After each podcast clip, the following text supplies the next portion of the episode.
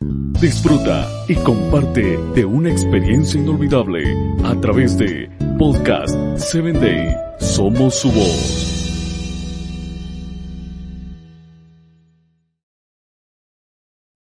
Hola, te saluda tu amiga Jackie en este tu espacio Vitaminas para el Alma, a través de Podcast 7 Day. Te invito a que compartas estos audios y nos sigas escuchando.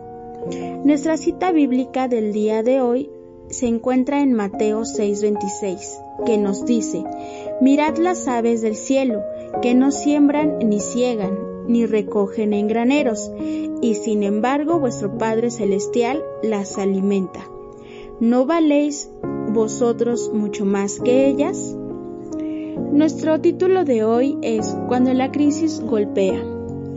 Todo hombre y toda mujer en algún momento de su vida enfrentará situaciones de estrés que podrían desembocar en una crisis. Algunas de ellas podrían ser manejadas exitosamente tomando en cuenta que su naturaleza es pasajera.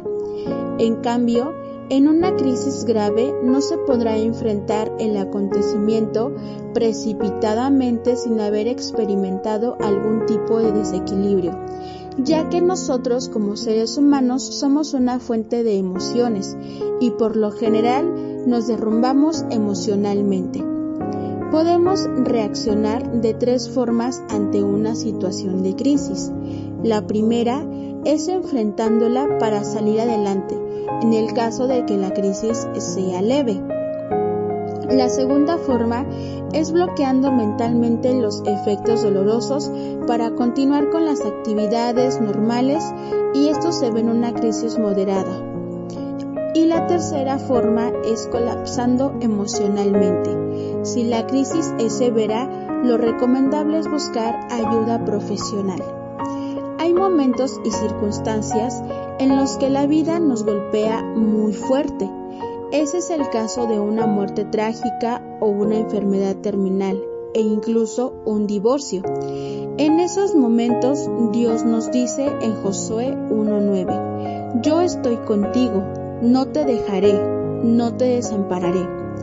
Necesitamos aprender de las situaciones pasadas, con el fin de vivir en el presente sin sombras, visualizando un futuro de esperanza. Algunas técnicas o alternativas que podrían ser de ayuda incluyen descansar bien, relajarse y hacer ejercicio físico, establecer prioridades, realizar un análisis introspectivo de nuestra situación adoptar una serie de pensamientos positivos, compartir con personas de confianza nuestra situación, realizar actividades que nos gusten, como plantar, salir a caminar o cantar, buscar ayuda profesional. Y quizá la última, pero no más importante, es buscar la ayuda de Dios. Te invito a que tu oración el día de hoy sea, Señor, Ayúdame a reconocer que hay cosas que no puedo cambiar.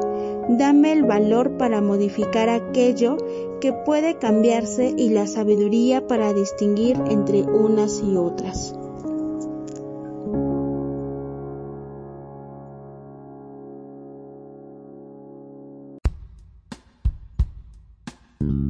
Síguenos en www.podcast7day.com. Hasta el próximo episodio.